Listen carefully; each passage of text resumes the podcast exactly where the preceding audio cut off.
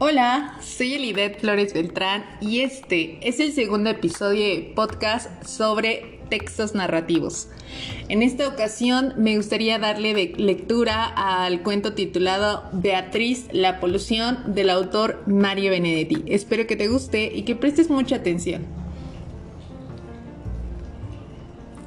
Dijo el tío Rolando que esta ciudad se está poniendo imbancable de tanta polución que tiene.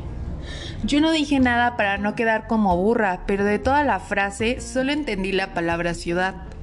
Después fui al diccionario y busqué la palabra imbancable, y no está. El domingo, cuando fui a visitar al abuelo, le pregunté qué quería decir imbancable.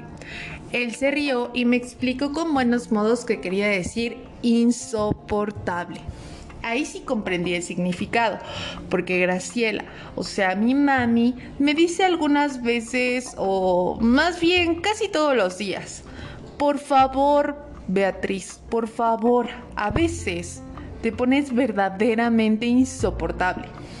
Precisamente ese mismo domingo a la tarde me lo dijo, aunque esta vez repitió tres veces, por favor, por favor, por favor, Beatriz, a veces te pones verdaderamente insoportable. Y yo, muy serena, habrás querido decir que soy imbancable. Y a ella le hizo gracia, aunque no demasiada, pero me quitó la penitencia. Y eso fue muy importante. La otra palabra, polución, es bastante más difícil.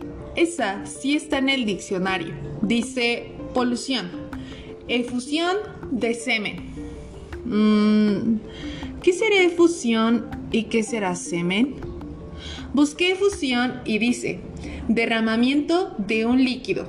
También me fijé en semen y dice semilla, semiente, líquido que sirve para la reproducción.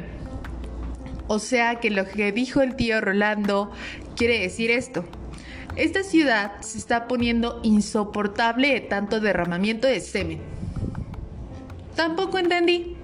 Así que la primera vez que me encontré con Rosita, mi amiga, le dije mi grave problema y todo lo que decía el diccionario. Y ella, tengo la impresión de que semen es una palabra sensual, pero no sé qué quiere decir. Entonces me, prometió que lo consultaría con su prima Sandra, porque ella es mayor y en la escuela dan clases de educación sensual. El jueves vino a verme muy misteriosa. Yo la conozco bien. Cuando tiene un misterio se le arruga la nariz. Y como en la casa estaba Graciela, esperó con muchísima paciencia a que se fuera a la cocina a preparar las milanesas, para decirme, ya averigüé, semen es una cosa que tienen los hombres grandes, no los niños. Y yo, entonces nosotras todavía no tenemos semen. Y ella, no seas bruta, ni ahora ni nunca. Semen solo lo tienen los hombres cuando son viejos, como mi padre o tu papi, el que está preso. Las niñas no tenemos semen, ni siquiera cuando seamos abuelas. Y yo, qué raro, ¿eh? Y ella, Sandra dice que todos los niños y las niñas venimos del semen, porque este líquido tiene bichitos que se llaman espermatozoides. Y Sandra estaba muy contenta porque en la clase había aprendido que espermatozoides se escribe con Z. Cuando se fue Rosita, yo me quedé pensando y me pareció que el tío Rolando quizá había querido decir que la ciudad estaba insoportable de tantos espermatozoides, con Z. ¿Qué tenía? Así que fui otra vez a la casa del abuelo porque él siempre me entiende y me ayuda, aunque no exageradamente.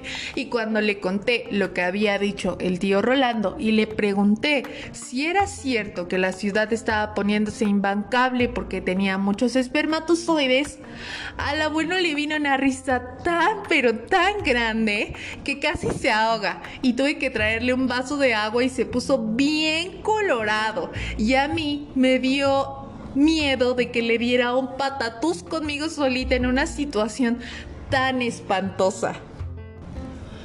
Por suerte, de a poco se fue calmando y cuando pudo hablar me dijo entre tos y tos que lo que el tío Rolando había dicho se refería a la contaminación atmosférica. Yo me sentí más bruta todavía, pero enseguida él me explicó que la atmósfera era el aire y como en esta ciudad hay muchas fábricas y automóviles, todo ese humo ensucia el aire, o sea, la atmósfera. Y esa es la maldita polución y no el semen que dice el diccionario. Y no tendríamos que respirarla, pero como si no respiramos igualito nos morimos, no tenemos más remedio que respirar toda esa porquería. Yo le dije al abuelo que ahora sacaba la cuenta de que mi papá tenía entonces una ventajita allá donde está preso, porque en ese lugar no hay muchas fábricas y tampoco hay muchos automóviles, porque los familiares de los presos políticos son pobres y no tienen automóviles. Y el abuelo dijo que sí, que yo tenía mucha razón y que siempre había que encontrarle el lado bueno a las cosas. Entonces yo le di un beso muy grande y la barba me pinchó más que otras veces. Y me fui corriendo a buscar a Rosita y como en su casa estaba la mami de ella que se llama Asunción, igualito que la capital de Paraguay, esperamos las dos con mucha paciencia hasta que por fin se fue a regar las plantas.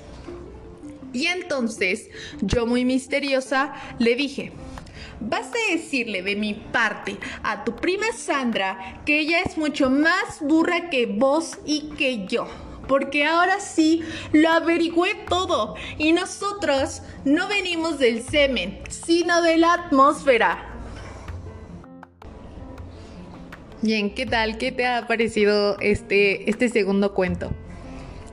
Espero que te haya gustado tanto como a mí. Personalmente es uno de mis favoritos y me gustaría hacerte una pregunta.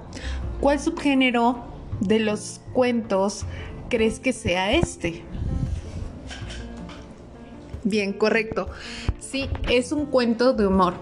Recordemos que los cuentos de humor eh, son el subgénero fundamental de la, de la ironía, la sátira, el sarcasmo, que provoca risas en el lector. Y un ejemplo de este es el que acabamos de escuchar, Beatriz la Polución de Mario Benedetti. Ahora, me gustaría empezar a analizar parte de este cuento, pero antes de ello quisiera explicarte acerca de los narradores que existen. Y bueno, en un cuento, eh, un narrador es aquella voz que nos va contando esta historia. Entonces vamos a encontrar dentro del cuento tres tipos de narradores. El primero es un narrador protagonista. Y este hace referencia a que la voz que cuenta el cuento es el personaje principal, es decir, él nos va diciendo cómo se siente, qué es lo que ve, qué es lo que escucha, cómo se desarrolla esta historia alrededor de él.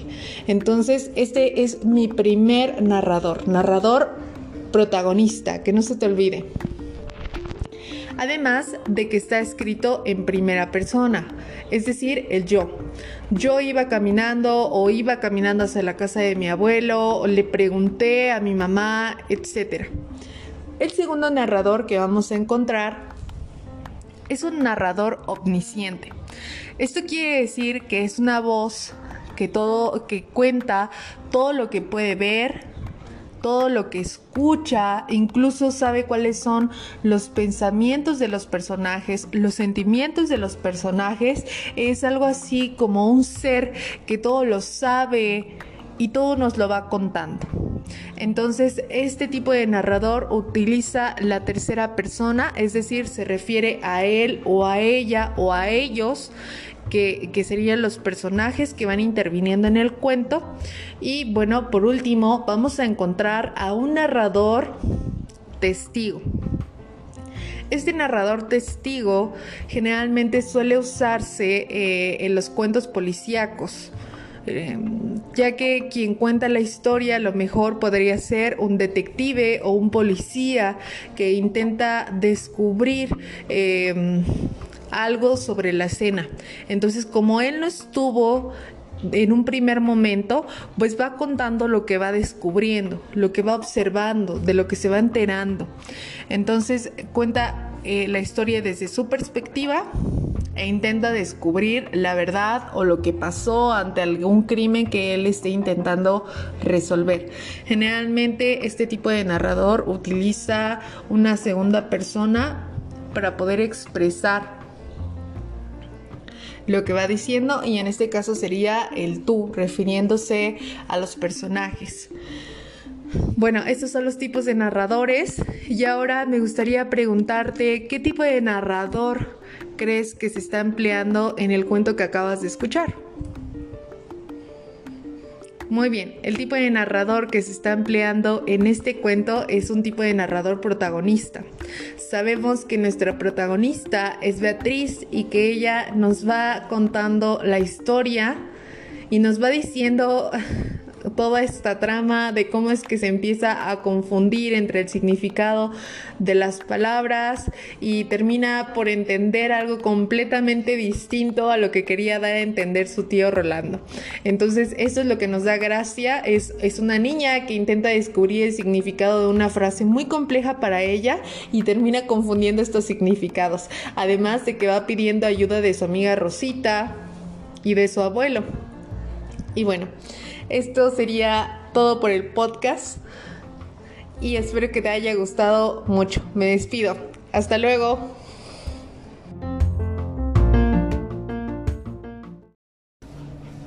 Situación 1. En el filme del patito feo se puede observar que él no es feliz debido a que a lo largo de la película se encuentra a sí mismo en entornos equivocados, que le impiden alcanzar su propia felicidad debido a que no es el entorno correcto para que él se pueda desenvolver correctamente. En cambio, en el cortometraje del superpato debemos admirar que el pato Lucas, a pesar de que se encuentra en el entorno equivocado, tanto el narrador como los personajes todos desempeñan su manera de su papeles de manera equivocada o fuera de lugar, haciendo que el pato Lucas parezca que no desempeña su papel de manera correcta u oportuna. La diferencia primordial es que ambos filmes, los patos no son felices debido a que se encuentran en el entorno equivocado.